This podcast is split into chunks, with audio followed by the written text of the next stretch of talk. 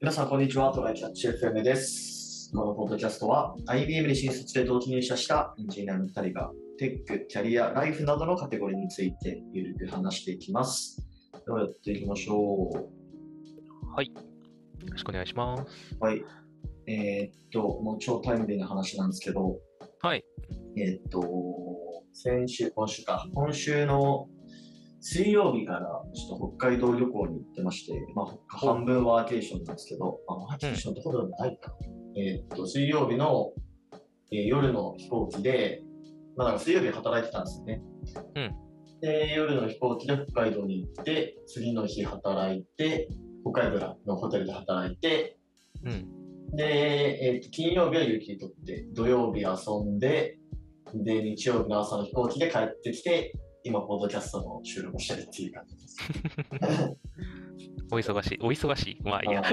えっと、でもいいね。なんうかんそういう、あの、リモートワークのいいとこだよね。そうそうそう。でもまあ、良かったですよ、普通に。まあ、ちょっといろいろ、まあ、次はこうしたら良かったかもね、みたいな、こう、旅行としての反省会みたいな、まあ反省みたいなの、まあ、あるっちゃう。あ、それはぜひ聞きたいな。そう。まあ、じゃあちょっとね、共有すると、はい。そうだな、もともとね、まあ、富良野に宿泊したんですよね。おー、いいっすね。北海道の富良野市、そう。今年ちょうど行こうと思ってたわ。ラベンダーとかがまあ有名なんですけど、そうそうそう。で、まあ、ホテルだけ取って、うん。えーっと、まあ、それ以外は、なんか、いや、ここら辺行くか、みたいな、ざっくりとしたプランをね、まあ、考えてたわけですよ。はい。うん。で、まあまあ、フラムなんで、ちょっとラベンダー畑とか、まあ、見に行くか、みたいな話をちょっと、パートナーとしつつ。はい。でもね、フラ、フラノ駅から、徒歩30分くらいのホテルを予約したんですよね。まあ、いい、いい感じのホテルだったけど、うん。はい。まあ、タクシーで、毎回その駅に行くまでタクシーに乗乗らないといけなくて、まあそんな、まあ1000円くらいなんだけど、うんで。そこから、その、ラベンダー畑に行くのも、まあ電車の乗って行く、まあ楽しいけど結構やっぱね、腰が重いというか、まあ、移動がちょっと疲れちゃうそようね。そう、レンタカーを到着してからいろいろネットで探してみたんだけど、うん。全然もう空いてなくて、あ、そうなんだ。それそはうシーズン的なものシーズン的なものなのかなと思って、まあ、そのフラの駅前のトヨタレンタカーとか、うん。まあ、まずあと、フラの市には全然タイムタイムズカーシェアとかないんですよ。あ、そうなんだ。うんうんうんへで、他のなんかちょっと、ななんだろう、その、現地のレンタカー会社みたいなの見ても全然空いてなくて、やばーみたいな感じで思ってて、で、結局そのラベンダー畑は電車で行ったんですよ。え。で、へえ。その帰りに、うん。その、レンタカーの、あのー何、オフィスというか、その、現地のところに、ダメ元で行ったら、うん。なんか空いてるおー。と、うん、言われて、で、そこで、あの、予約ができたんだよね。だから、あの、ネット予約がうまく機能してないっぽい。なるほど。電話かけるとかの方がいい可能性がある。そうそうそうそう そう、そこ覚えておくといいかもしれないですよ。ちょうど僕も行こうかなと思ってて、向こうに着いたら電車でしばらく、もうワンチャンいあの気に入ったら北海道うろうろしながら1ヶ月くらい行くかみたいな気分でいたんだけど、うんそう、 レンタカーとかカーシェアないとやばいね。ちょっカーとシ北ェ海ア道は、は。そう、富良野あたりはなくて、まあ、旭川はそこはもちろんあるんですよ。うんうんうん。でもね、ちょっと車ないとめっちゃ、なんか移動するのしんどいね。そう、北海道は無理だよね。うん。多分。マジでしんどい。しかもその、電車も1時間に1本とかしかないんですよ。おう。うん。あの、旭川と富良野とか、まあ、電車で1時間くらいかかるんですけど、うん。でも、そう、1時間に1本くらいしかない。で、まあ、夜とかにななるともう、1時間半に1本、2時間半に1本みたいな感じになっててへえ。なんでちょっとそこはちょっと舐めてかかると、だいぶ辛いことになるよっていう。そうだね。ちょっと、大きい都市で、まあ、フラノも大きいだろうけど、なんかうん、借りやすい都市で車借りてからちょっと長期で、そいつを使い潰すみたいなの方がいいかもしれないなそう。そうそうそうまあそんな感じなんで、まあそういうちょっと感覚を持って。あと、フランとか結構、あの、冬とかは多分スキーとかで、ね、シーズンなんだろうけど、うん夏だとね、なんかすごい閑散としてるあ、まあ、そうラなベンんダーだ。畑とかはちょっと離れると、まあ、あのいろいろいるんだけど、富良野はね、そう、全然人がいなかったね。うーん、まあ逆に僕はそういう時期に行くの好きだから。確かに確かに。いいんだけどねまあでも飲食店とか空いてないよ、マジで。あ、マジでちょっとそれは致命的かもしれない。 あーやっぱ結構下調べが結構いるね。そう、そういう結ところ構はいます、こういうところは。うん。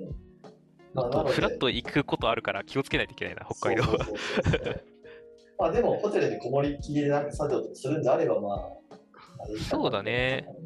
まあ、北海道も温泉の地域とかあるから、そういうとこなあ、らそうそうそうそ思れるからいいかもね。 う。コンビニもギリあるし、ね。ギリなんだ。そうそうそうまあそんな感じだでも良かったですね、ポータル私はあのレンタカーがあったから命拾いしたけど、うんうん。うん、まあでも全然いいんで、皆さんぜひ行ってみてくださいという行ってみます。決断でございました。はい。はいえーっと、じゃあ本題の方が、えーっとね、あの仕事であの AWS 研修を受けさせてもらったんですよね。まあ、それちょっといい経験だったから、まあ、どんな感じだったかっていうのをちょっと話そうかなと思って。はい。はい、いいっすね。なんか、あのーまあ、他の会社でも全然あると思うけど、その、その、上期、下期で、なんかこう、うん予算をもらえたりするじゃないですか。なんかよく。あああ、のーなんか会社によってね、書籍そう買ったりとか、なんか、そうそう、ガジェット買ったりとか、そうそうそうそう、まあ、そういうのの一環で、あの研修行きますかとかって言われて、おー AWS 研修、そうそう、それのバウチャーコードをもらってですね、受けたんですよ。えっと、3日くらい、もう、あの、なんだろう、丸1日、丸3日使ってうん受ける AWS の研修で、しかもその AWS の人があの講師としてやってるオフィシャルなやつ。おお、うんいいな。で、名前がアーキテクティング・オン・ AWS っていう、まあ、やつなんですけど、まあ、それは普通にこう、AWS のなんか研修専用サイトみたいなところから、まあ、申し込んで受けるみたいなやつで、おおー、うん。で、まあ、人数としてはどれくらいなんだろうな、10人くらいあうん、うんクラスルーム形式で10人。そうそう。で、ぐらバいーチャル、ね、バーチャル。あ、バーチャルか、さすがそにう。そうそうそう。で、まあ、受け、まあ、多分そのコロナじゃなかったらね、あの、オンサイトでやるっていうのもあるかもしれないけど、んまあ、今はバーチャルでやってて、で、まあ、9時半から5時、5時半かなうん。うん。で、やるっていうやつですね。で、ちょっと、あのー PDF を送ったんで、どんな感じだったかっていうのをさらっとちょっと眺めながら、やろうかなと思うんですけど、まあ、はい結構いろんな広い範囲を網羅してて、うん。えーっと、さらっとちょっと言っていくと、えーっと、モジュールが、まあ、えー14まであるんですね。ほうん。で、えーっと、1、モジュール1はじめに。で、Well Architected Framework っていう、まあ、AWS が推奨してる、まあ、AWS のこうアーキテクチャフレームワークみたいなののこう概要とか。で、まあ、こういうのをちょっと学んでいくよみたいなのが最初にやって、で、その後が、えっと、モジュールには主に S3 かな。S3 やって、モジュール3が EC2 と、まあ、EC2 か。で、モジュール4が、まあ、データベースなんで、RDS とか Dynamo とかって感じですね。う。うん。で、2日目、モジュール6がネットワークだから、えー VPC とか、ね。うんで、うんモジュール7が IAM、モジュール8が、えーっと、まあ、モニタリング関連なので、クラウドウォッチとか、で、モジュール9、オートメーションで、クラウドフォーメーションとかがあって、モジュール10がキャッシュ、で、モジュール11が、えーっと、素結合、素結合アーキテクチャの構築って書いてあるけど、まあ、SQS とか N SNS とかっていう、まあ、そのあたり。えー SNS は、あれね、ソーシャルネットワーキングじゃなくそうそて、うそうじゃなくはいノーティフィケーションサービスです。 はい。はいはい。で、12がサーバレスアーキテクチャ、13が、えー、バックアップの復旧設定、あーなるほどね、データレプリケーションとかってある。まあ、そうそうそう、こんな感じだった。で、最後が最適化とレビュー、最適化の、これなんかケースワークみたいなのやりましたね、確か。はいはい。うんうんうん、まあ、そんな感じの結構充実した内容になってて、うん。で、えーっと、基本的には、えーっと、シスコ WebX で、まあ、その AWS の方が、まあ、スライドを元にこう講義してくださってて、うんで随時そのチャットで質問できて非同期で質問できて、まあ、あのどんどん回答していくその特定の区切りのところで全部解消していくみたいなうんそういうフォーマットになっててでまあでも座学だけじゃなくて、あのーその手を動かすやつもあって、まあ、それが結構いいなと思ったんですよね。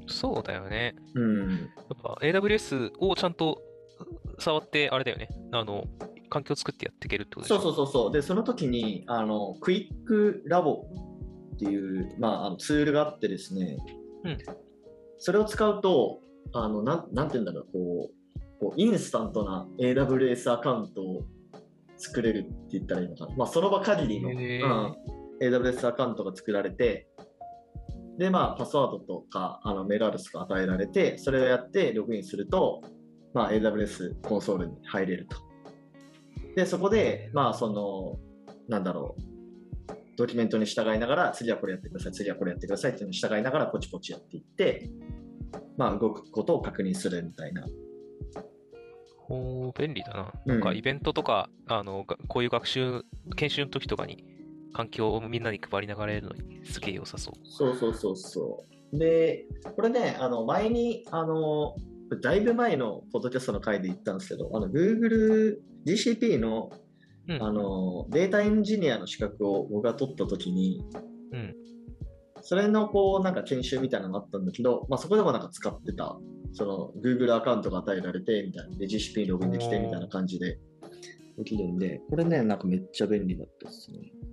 だね。うんこれさ、全体としてさ、なんか、終わった後に、うんあ、これが分かるようになったなとか、これができるようになったなとか、でもこれはまだかなみたいな、なんかこう、ん何までできるようになった感がある。ああ、なるほどね。えっと、それで言うと、えっとね、今までなんとなく分かっ、ちなみに僕の AWS スキルなんですけど、うんまあ、基本はフロントエンドのことやってるんで、うん。なんかあんまりこう腰を据えて AWS 触ったことなかったんですよ。うんうん。なんか、例えば、えー、クラウドウォッチでログを見に行く、ログを見に行ってデバッグするとか、うん。まあなんか、個人開発で RDS インスタンス作ったことがあるとか、まあ、S3 のバケットを作ったことがあるとか、あと本当、こう、あらゆるところをちょっとかじったみたいな。うんうん。必要が出たら、そうそうそうそうそうそう。で、なんか今回のやつは、特になんか、なんだろう、学びがあったというか、っていうところで言うと、まあ、そのやっぱ VPC とかネットワーク周りかな。まあ、こそうだれよってねなんか最初の1回しかやらないじゃないですか。そう。うでんしかも結構、なんか、ちゃんとやんないと、わから、よくわからずに、なんかこうらしいでやっちゃうじゃん。そうそうそうそう。 まあだから、まあ、今回ウキがその完全に理解したってわけじゃないんだけど、うん。あまあなんかこういう仕組みで回ってるんだなみたいなところ。うん。で、自分でこう例えば VPC を作って、その中にサブネットを作って、その中にさらにセキュリティ、えーゲートとか作って、まあやるみたいな。うん。まあできたのは、まあ結構いい経験だったかなっていう感じがしますね。なるほうんうんどうん。そうそうそうこれ、あと、後ろの方にさ、うんなんだろう、あの、バックアップとか復旧系とか、最適化とかそういうのが出てきて、なんか復習の、復習問題みたいなのが出てきたり、書いてあったりするんだけど、はいはいはなんい。か、結構そういうケースワークは充実してたの。あ、でもね、ケースワークは本当最後だけです。なんか、あの、こうこうこういう架空の会社がいて、こういう課題を抱えてて、みたいな。うん。で、まあ、こういう人たちがこうクラウド移行するには、どういうアーキテクチャにすればいいですかみたいなのを、こう AWS のこう、なんか、こうパワポ、パワポ上にね、こうアイコンをこう配置して、はいはい。うん、あの、やるみたいな。なんかそんな感じのワークをしましたね。へえ。うんうんうんうんまあでも普通に良かったですよ。まあなので、多分それなりになんか規模のある会社に勤めてる人だったら、なんかこういうの多分お願いしたらすぐやらせてもらえるんじゃないかな。ほら、IBM にいた時なんかこういう研修ちゃんとなんか参加したことなかったけど、部署の予算次第だったりとか、IBM だと IBM 内部のやつがあったりとかして、ああまあそうだね。 まあでも内部のやつマジでピンキリだったからな。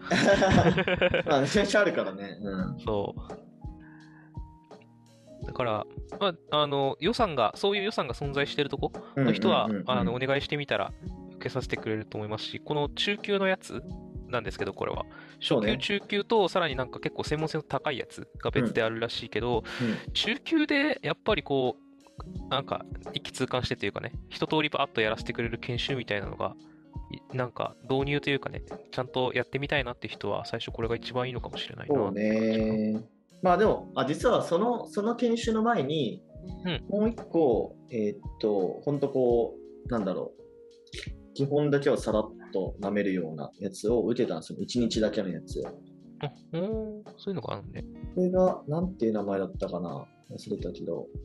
うん、それが初級に当たるやつなのかなあ、その AWS 資格でいう、クラウドプラクティショナーに当たるやつなのかなわかんないけど。うで、ん今回受けた3日、ぶっ通しのやつが、アソシエイトレベル、ソリューションアーキテクト、かっこアソシエイトっていうやつなのかなかなうんうんうん。そうだね。で、その今の中級のアソシエイトってやつが、の前提として、これは受けておくことをお勧めしますっていうのが多分、さっきした初級のやつだね。そうだね。なんか要件が、前提要件がいくつか書いてあるので、うんうんまあ、なんか不安な人はその前提要件満たせてるかは、見といたらいいかな。そうだね。まあなんか、で、これ、うん、はい何々いあ、えっと、これで資格か何かがもらえるんだっけこれ。や、資格はね、もらえない。この後、あの各地受けたい人は来てくださいっていう感じかな。なるほどね。そうそうそうそう。大体これの知識で受受けれるのさっきの中級のやつは。多分受けれるんじゃないかな。ちょっとね、ここまでちゃんと調べてないんですけど。うん、 まあ、受けてみたらね、ちょっそうとっすねどっかでご連絡をください。うんうんうんはい、了解です。じゃあ、終わりましょうか。はい。はい。では、こんな感じですね。週2回のペースで配信しているので、Apple Podcast もしくは Spotify でお聞きの方はぜひフォローお願いします。えー Apple Podcast の方ぜひレビューいただけると嬉しいです。では、今回も聞いていただき、ありがとうございました。ありがとうございました。またね。